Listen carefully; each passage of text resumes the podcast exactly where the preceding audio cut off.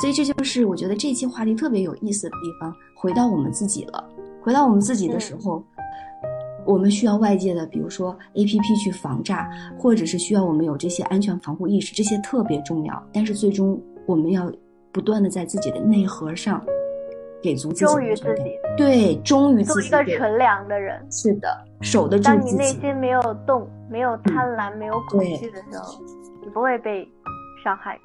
也不会被任何东西带走的，因为你的根在哪，是吧？嗯，虽然是一个社会现象，或者是我们经历的一些可能不可避免的东西吧，又回到了教育上，回到了对于孩子的成长的守护上，回到了我们自身最终立根的那个点上。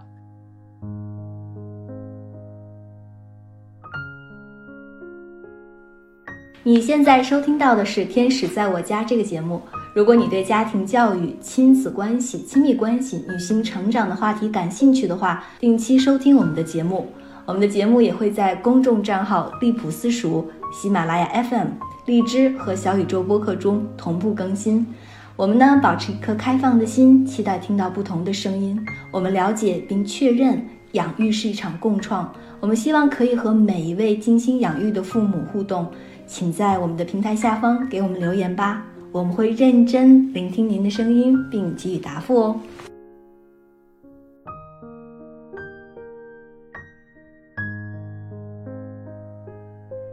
Hello，大家好，欢迎收听本期的《天使在我家》，我是知月。这一期呢，我们还是邀请老朋友来做客我们的节目，欢迎雨诺。大家好，我是雨诺。那这一期我们想一起共创的话题是关于诈骗。我们愿意成为一个自信之人，也希望别人去信任我们，也同样的希望去能够去信任他人吧。所以在这里边，我觉得，嗯，信誉很重要。但如何去维护这个信誉，及面对一些诱惑，或者是面对一些危险的时候，能守得住自己，这个其实也是我们对自己那部分最核心的内在自我之力的一种考验。所以今天邀请雨诺一起来聊聊关于 诈骗的故事。也聊聊关于性欲，我们去维护自己性欲的这样的一种启发和感受吧。嗯，好。近几年呢，会发现这个诈骗无处不在，尤其是当科技技术水平提升以后呢，各式各样的骗局层出不穷。身边呢也会看到很多因为诈骗而蒙受损失的人，包括家人啊、朋友啊。甚至我自己也被骗过，所以呢，呃，也想把自己的这些血泪史分享出来。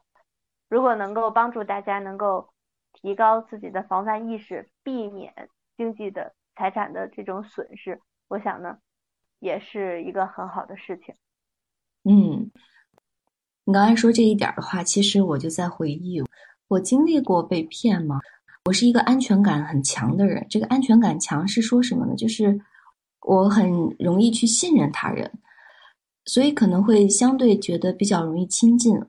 嗯，我记得我小的时候有一次是经历过这样的事情的，呃，是在北京，小时候身体不是很好，就有一次是爸爸妈妈带我来北京看医生，当时我们去的是协和医院，然后在协和医院快要进门的时候遇到了。一起看病的病友是一个老太太带着另外两个人，我不知道他们的关系，但看似是亲人啊，所以就开始打招呼说：“哎，你们去哪儿？”说我们呃要去看医生。说哦，那我们也是一起的。然后说就去挂号，结果他们就说啊，一看就是外地人，因为我们是从老家过来来北京。当时他就带我们去到了一个偏门，然后偏门就有一个站岗的，你知道吗？就是站在门口像门卫一样。他说：“今天协和不上班，很多就诊大夫都在中南海那边呢。”他的意思是在那边有一个看医生的，他们就在那边义诊就诊呢。然后说：“你们去那边吧。”这个说：“哎，我们知道那边。”这这几个人就带我们过去了。我都没有分享过这次经历，就今天说起来，我才突然间把我的记忆会调到那个时候。那个时候刚过年不久，嗯，我来到北京和爸妈，大晚上坐车我们来到这边，第二天看病。所以我们就被领到另外一个地方，它是一个医院，也是一个诊所，卖中药。他也给我看了，也告诉我我的症状是什么。也给我开了很多的药，就是中药还得熬。然后我们还拿着这些药出来了，然后家里人就来电话了，说：“哎，怎么样？看好了吗？”说我们拿到药了，很快。然后呢，就怎么怎么样。然后当时电话那边的人马上就说：“你们被骗了吧？”我们当时三个人一懵，就都不说话。但那一刻就知道要饭子，对，就回去了。回去以后就说，因为我当时读大学嘛，说啊，你看我们现在孩子。给老师打了个电话，老师不让弄锅，也不能闹熬药，那孩子这些药吃吃不了，他连这个如果吃药的话，连书都读不了了，就给退掉了。然后我们就拿了钱，然后又回到了我们要去的协和医院，然后顺利的看了病，然后才回了家。你现在可能你谈到这事儿的时候，你都会很愤恨。你知道同样的故事发生在什么？第二年嘛，我来复诊，我在同样的地方看到了那个人。他还在做同样的事情。当时我其实看到的时候，我特别想上去揍他一顿。我是觉得是挺难过。还好没吃那些药。啊，是呀。唉，想想要为自己的这个认知买单，要交 认知税，就是这样的一种感受。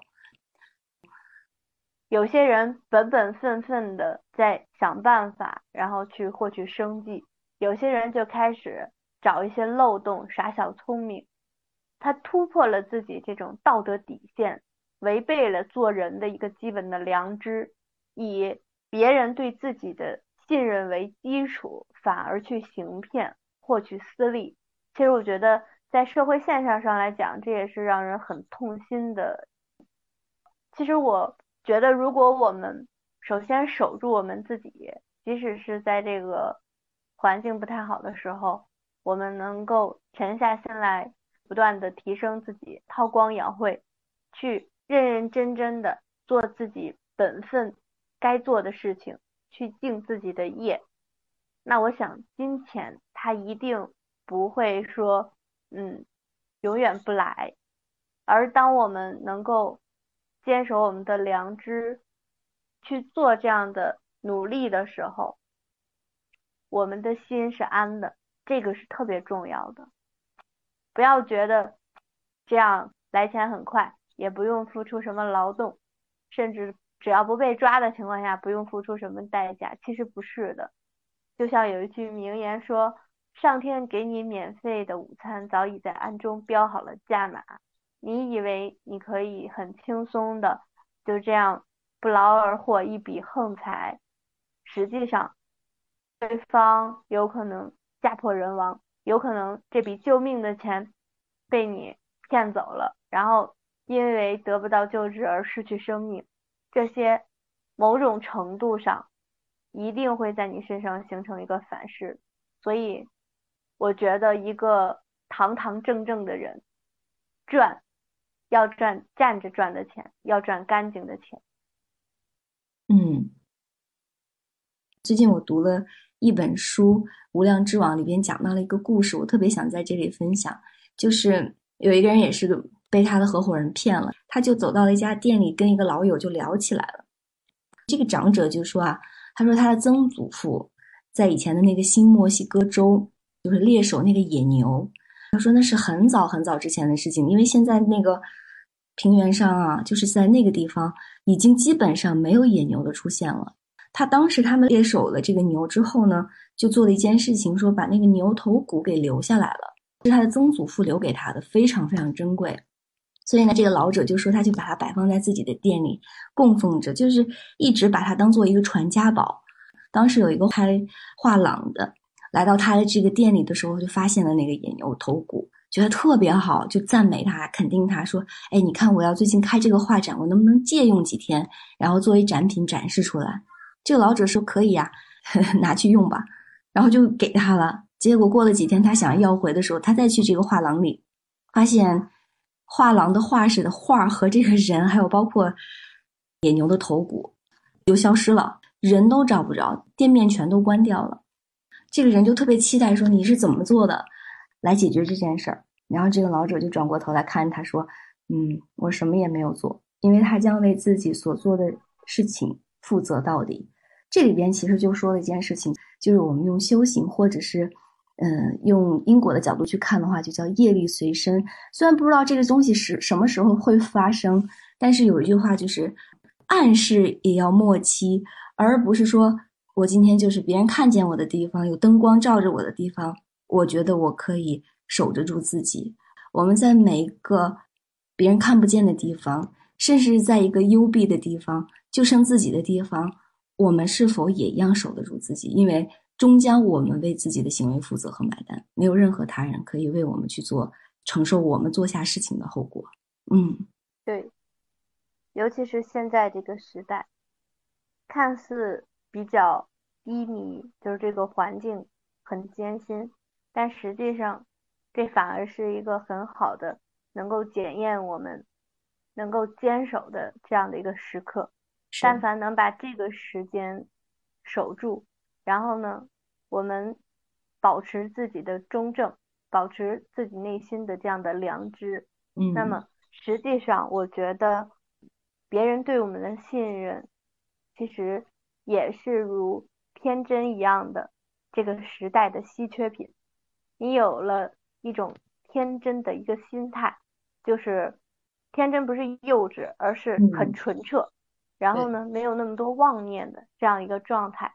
你可以过得很好的一种生活，那你有了别人的信任呢？实际上，所有的你所需要的资源都会因为你真正想做的事情而给你提供帮助。所以这个时刻呼吁大家一定要相信自己，珍惜自己，千万不要为了一些身外之物而去损伤自己的品德，因为那就是。舍本逐末了。那在这样一个纷繁复杂的现状里，我们除了要对自己有够高的要求，实际上呢，对外界其实也要有足够的警惕，这是一体两面的。嗯，因为你在守住自己良知的时候，你不能够保证其他人不行骗或怎样，你也没有办法去要求他们不行骗。所以呢，要有一定的谨慎，要有一定的这种防范的意识，而不是一味的自我感动式的、自我催眠式的去相信任何一个人。他实际上是可以分辨出来的。我回忆了一下自己被骗的经历，周围的亲友被骗的经历，实际上它也是一个心理上的一个博弈。它每一步陷阱的设置。都是跟你的思维的机制是相关的，比如说有几个很明显的特征，第一就是天上掉馅饼，嗯，比如说啪，突然间中了一个大奖，让你交一笔什么手续费呀，或者是你在求职的时候，茫茫的职场，然后呢投出去很多简历，然后有人联系你说那个，哎，你被一个。你很心仪的公司呢，通过了第一轮的筛选，然后要进入面试。我认识那个面试的主管什么的，然后呢，可以之前先认识一下，然后更顺利的保证你能入职。这种天上掉馅饼的事情吧，其实大多数我觉得都是骗局的，就像那个诱饵一样，它看似非常诱人，甚至让你觉得还有这好事儿。但是你又愿意去试一试。其实每当有这样犹疑的时候，基本上就落入圈套了。那还有一种是危急事件，就是它会有一种信息通信的手段，让你联系不到任何其他的人，包括你的亲戚朋友啥的，你的这个信号就完全被孤立了。那这个时候呢，他可以向你的家人说。你出车祸了呀，突然生重病了呀，然后他一定会前期有一些准备，然后冒充你的领导、你的同事或者孩子的老师或者什么什么的，又是跟你密切相关，他们又不熟悉的一类人，然后说那个怎么怎么样，然后必须得有一笔钱，又联系不到，这个时候利用的就是家人的这种关心和焦虑。这个时候，大部分人他虽然会有所犹疑，但是呢，他不敢赌，这种生命的一个风险，这种抢救的一个黄金点，所以这一类的也有可能，就是它跟诈骗的关联度非常高。那还有一种就是冒充一些单位的工作人员，像是公安机关、呃检察院、法院，呃甚至是城管、社区等等这些，然后跟你说你犯了什么错误，然后要你配合怎么样。所以在这个时候，首先你要知道你自己有没有违法。如果你没有违法的话，面对这样的一个指认指责，对这种圈套的话，你完全不用惧怕，因为我深信我们的国家机关，他不会以这样的手段去联系你的。有一句话叫什么？打草惊蛇。你看电视剧里，你就看电视剧里边演抓坏人的时候，大家都便衣潜伏，然后在逮坏人之前都不要惊动他，咔一上，咔一戴手铐给带走了。那谁会提前告诉你我要抓你呢？所以这个也是一个明显的一个特征。那还有一个是什么？就是对于父母类的，现在的孩子呀，参加很多兴趣班。然后呢，也会有很多的才艺的培养，可是背后的心理啊，都有一种家长很希望孩子们能够成才。这当然，每一代的家长都是望子成龙、望女成凤的。当孩子他有一些才华展示的时候，就要警惕相关的一些所谓的节目邀约，所谓的这个您家孩子某某某作品获奖了，特别是大一些。写个文章啊，拍个照片啊，都有可能会被通知说获奖了。然后呢，呃，需要有一些什么登记费或怎么样，物料费呀，然后领回去。什么级别呀，国家级、市级的，要不要领啊？然后成本也不会跟你要太多钱，可能是几百块钱，或者不到一千块钱。但是你这钱交了就是白交了。所以我们的这个渠道是不是正规？然后我们有没有？分别能力实际上是很重要的。还有一种健康类的诈骗，它是主要针对老年人的中老年，推销一些保健品啊，具有保健功能的各种用品啊，能让你什么降血压、降血糖，能够让你有一个好的健康的状态。通常这些也都是跟诈骗相关，这些我们都要擦亮眼睛。不过好有经验，我就觉得听到这儿感觉就是如数家珍，非常理解他们背后的操作模式和心理。对对对，因为我呢，我自己首先我被骗过，我就是在学生时代，因为我很喜欢写东西嘛，我确实我的作品也登过报，就是呃作文导报，很正规的，就是学校定的那种啊，老师投的稿，然后呢。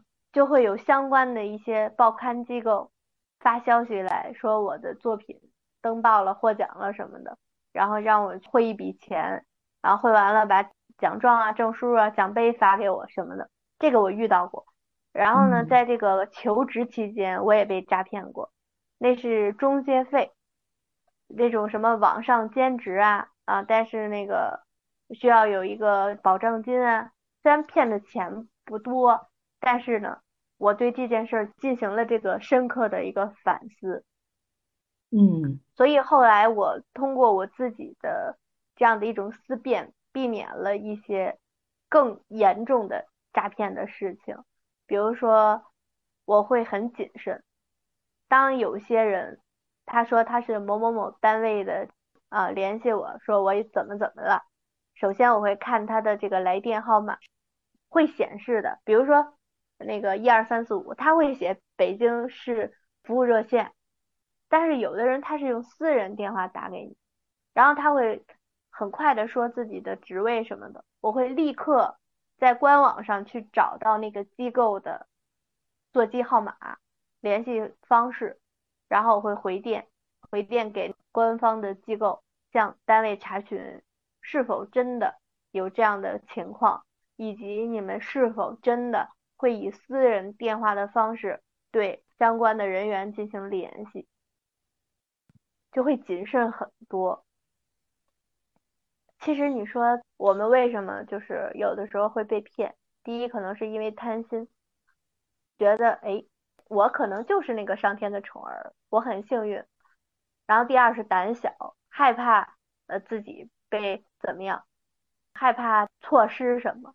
还有一种就是太过轻易的相信别人，特别容易被骗，因为骗子他的心理学、他的识人技巧要。比一般人强大太多了，他们是团伙作案，团伙作案分工非常明确，一步一步的就会击溃你的心理，所以那种陌生来电，正常情况下我是基本不会接的。如果有极重要的事儿，他联系不到我，他会给我发信息。那骗子呢，也很贪心，所以你会看到也有某种就是骗子反被骗，是吧？嗯，对，反诈了，反诈了，就是骗子反被骗。嗯，小的时候我也做过这样的事情，就是那会儿那个电话呀，骗子打到我们班了，然后呢说是我们班同学的老师，说他出车祸了，然后意识不清，已经到重症监护室了，让家长呢汇钱，赶紧救，说那个钱不到账，然后医生呢不管救，嗯，但是他打到我手机上。然后我就将计就计，扮演起了我那个同学的妈妈。当时那天老师也很给力，老师都没有阻止我 上课发短信和打电话。他知道我在跟诈骗犯在进行这个周旋，而且已经上报了那个教务处。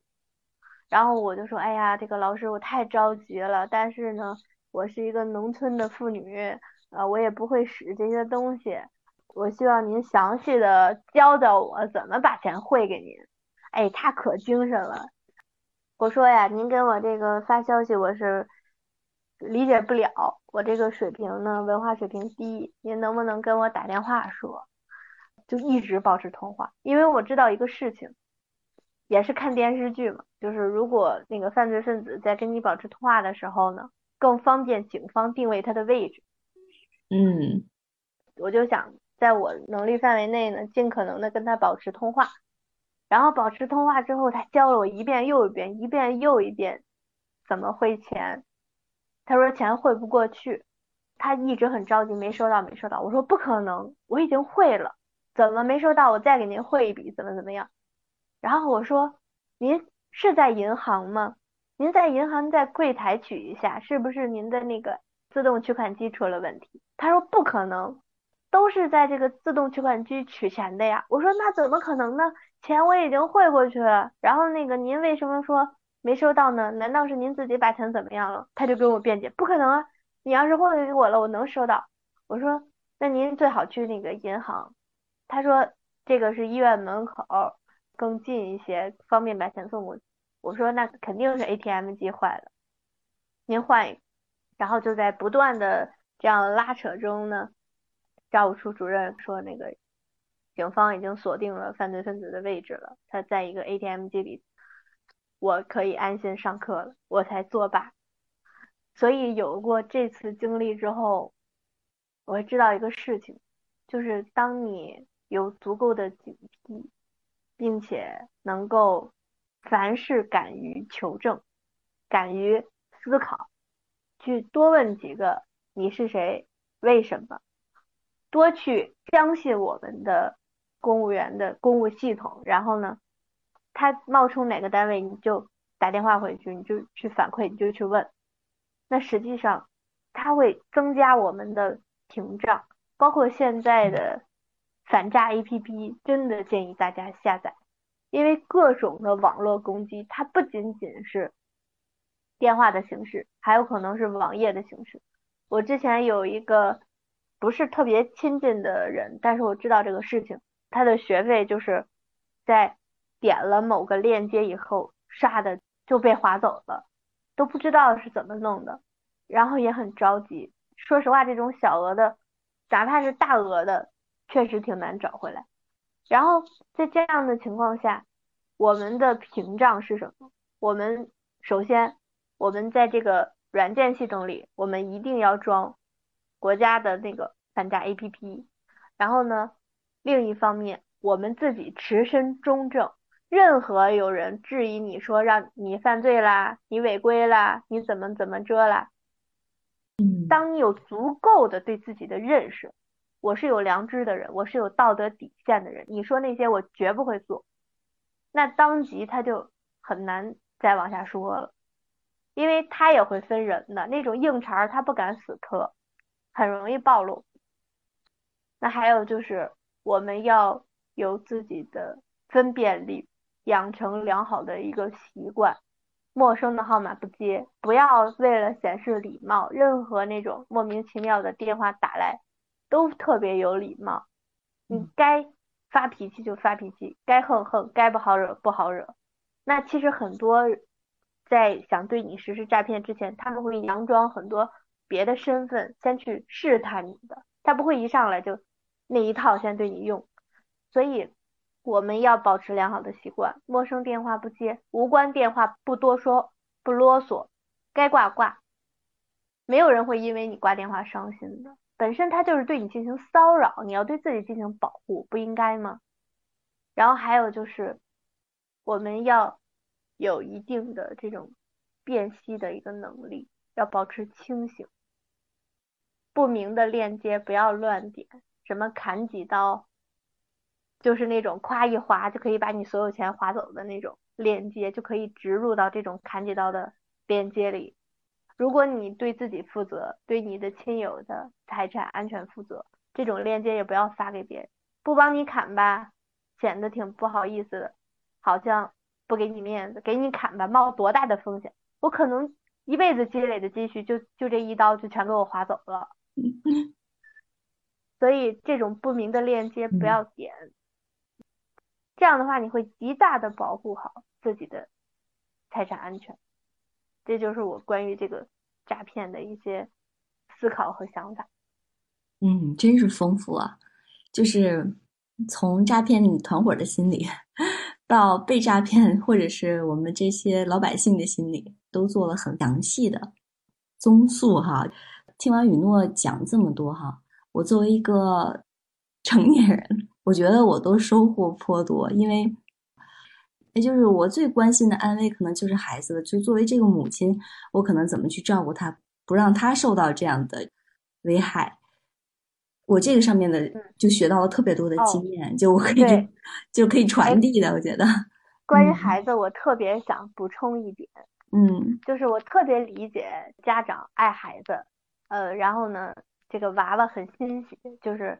把这些什么活动啊晒一晒呀，家庭成员晒一晒这种，为什么？你看我已经从教六年了，如果你观察我的话，我从来不在朋友圈发我任何班级孩子的照片，甚至我从来不发孩子的照片。为什么？出于对孩子的保护，这是在课堂上老师教的，不要在社交平台上发孩子的照片。呃，包括就像孩子的昵称呀，然后这个家庭成员，爸爸妈妈、爷爷奶奶，都不适宜发在社交平台，千万不要。为什么？因为你一旦被有心人盯上，他很容易综合出你的信息，你的孩子叫什么，他爸是谁，妈妈长什么样，甚至他可以截出屏来，哎，我有你妈妈照片，就是趁家长不注意，可能去接孩子放学呀，或怎么样的。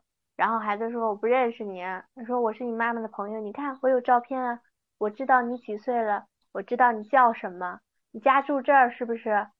啊，这都是妈妈告诉我的呀，要不然我怎么会知道呢？实际上不是，他有心的话，他能收集这些信息，所以我出于对于孩子的保护，我从来都不发这些东西。这是一个非常好的建议。嗯，对他太淡薄了这个意识。嗯，这个孩子呢，我们。是会进行这种防拐骗的演习的。嗯，说实话，我们是在一个非常安全的环境里进行实验，就是我们事先会告诉孩子，无论对方以什么样的方法，你都不要跟他走，因为防拐的演习，老师不可能就是在孩子身边守着他们。我们要演习的就是当老师不在的时候，当有陌生人对你说什么的时候，你要不要跟他走嘛？嗯。知道结果是什么？结果是连大班的孩子在老师千叮咛万嘱咐，而且告诉他是演习，老师还在暗中观察你不要跟别人走的情况下，还有好些孩子做不到，一点吃的跟人走了，然后叔叔玩一个什么吃鸡王者，跟人看着手机跟人走了，那小的就更甭说了，随便拿点什么就跟人走了，这太危险了。特，这是特别特别让人忧心的地方。嗯，所以从孩子的安全的角度考虑，不要在任何社交平台上晒合影、晒照片、晒家庭成员、晒这些东西，这些都是这种曝光以后对他的这种安全的保障会有很大的一个挑战。然后还有就是，我会在我们班上反复的跟孩子讲，到公众场合，在人多的时候，不要离开父母一臂的距离。然后还有不吃陌生人给的东西，甚至我也会告诉我的家人，不要随便给别人家的孩子东西吃。你不足够熟悉，即便足够熟悉，我也从来都不给那些孩子什么什么东西吃。从小我会给他们灌输这些习惯，就是姑姑给你的东西，你都轻易不要吃。嗯所有开过盖儿的这种饮料，离开过你视线范围的，你不要动。嗯然后，嗯，这样的话就能避免很多风险。可能我是一个 安全意识非常强的人，所以我在这方面对于孩子的教育会更多一点，甚至我会教我们班的孩子，如果实在没办法了，现在不是前些日子有那种当街抢孩子的情况吗？就是说，嗯如果万一有人抱着你就跑，你怎么办？我都教过孩子怎么拖住对方，让对方走不了。所以，这种安全的防线都是在点滴的教育中、交流中逐渐的培养起来的，不是一下子就有的。我们一定会保持对对方的、对这个世界的热爱和信任，但不代表我们没有任何的自我保护和防范的意识，这并不冲突。嗯，云诺说到这儿的时候，我自己作为一个父母，可能没有孩子的安全意识高。有一天，我就在马路上，它就是一条自行车过的人行道，到了那边就有一个垃圾桶，我就跟我的孩子说：“你在这儿帮我看着这个东西。”妈妈就过对面去扔个垃圾，我就回来。然后他说不行，他就说妈妈不行，我害怕，我要必须得跟着你。我第一反应说太胆小了，我的孩子。无意识的一个评判，我就觉得至于吗？然后就这么点儿距离，我就过去。他说：“妈妈，你知道吗？别人会把我抱走的。”今天你说完以后，我就不这么想，我的安全意识都没有他强。我现在就觉得，哦，其实我挺失职的。就像犹太人教育，我以前其实挺不理解的。你第一次跳，我接你；第二次你从这儿跳下来，还会接着你的，他又跳了，他又接着他。第三次你跳。但是我还是会接着你，孩子哗叽跳的掉地上了，孩子就哭了，说你为什么不接我？说话不算数。他就要教会自己的孩子如何去去信任别人，别人说的话你就一定那么信吗？要这样做吗？其实就像雨诺刚才说的那句话，我觉得是点睛之笔啊，就是我们不妨碍我们去热爱，真的去纯粹的那个单纯的那个状态，纯真的那个状态去拥抱这个世界，但是这并不代表我们。在保护自己的时候，就是拒这个世界以千里之外，这不是一件事儿啊。所以我觉得，看我们说了这么多这么多哈，就是核心是什么？我们在被骗或者是骗他人的时候，获取一丝利益的时候，其实我们都走到了那个人性的弱点上，我们都卡在那里。被骗的人被抓住了那个最弱的那个点，我们就在这个点上卡住了。他那个点是什么呢？人性的共通之处是什么呢？为什么？犯罪同伙可能被反诈骗了呢，这都在哪个点上呢？对，就是恐惧。可能我们恐惧，我们害怕呀，我们缺的是勇气，嗯、缺的是自信，我们缺健康了，我们缺安全感了，我们缺认可了，我们缺爱了，我们缺钱了，缺良知了，缺名誉了，缺想想要出人头地了，我们都内核有洞，别人就会抓住我们那个缺的点，然后呢，去走到我们最柔软的地方去抓我们一把。所以，其实我觉得这里边我们说了这么多，回到那个点上是什么？我们不自欺。我最近能看到，就是孩子是我虚荣的那个点。就像雨诺说，我为什么要晒孩子？可能其他家长晒孩子跟我晒的心理是不一样的。我就会觉得说，哦，他这个地方挺精彩的，我就想把它表现出来。我记得有一次，就是我们在路上哈，跟爸爸一起走在商场里，不断的人说啊，你家孩子太好了，那个我们想要邀请他进一个节目组，然后呢都有明星的孩子跟明星一起拍广告啊什么之类的。我们家孩子扭头就走，不愿意去。然后结果他们当时要了我电话，然后我还给了，不断的打电话。有一天就约十点多说去面试，然后最后我跟爸爸就坐下来商量说，我们孩子需要什么，他现在这个阶段。我们到底要为他的成长和生长做些什么？作为他的守护者和导航者，我们觉得做这件事情有必要吗？我们发现真的一点必要都没有。哎，最后发现，不仅是我们，而且我的同伙中，只要有孩子的父母，全都做过这件事，而且全都栽过这个跟头。面试了好几轮，最后要交一大笔钱，然后去还试镜了呢，最后也要交一大笔钱。编的，对，都是抱着我们人性的最。虚荣的那个点，最缺自信的那个点，最需要炫的那个点，那就是我们最脆弱的地方。我们今天谈了这么多，回到自己的那个守住的那个点是什么？我们在被别人的一点点的这种诱惑所引导的时候，别人吓唬我们，我们那么不自信了，会害怕。这也是我们过去经历的一些，可能需要我们自己在成长过程中去面对和疗愈起来的点。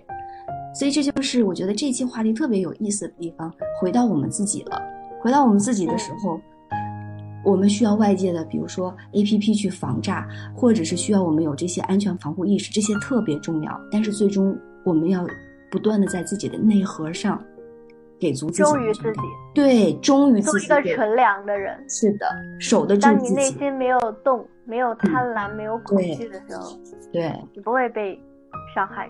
也不会被任何东西带走的，因为你的根在那，是吧？嗯，太好了，感谢雨诺今天的贡献。我觉得又回到了教育上，真的，虽然是一个社会现象，或者是我们经历的一些可能不可避免的东西吧，回到了教育上，回到了对于孩子的成长的守护上，回到了我们自身最终立根的那个点上。感谢雨诺，感恩大家的收听吧。嗯，感恩大家。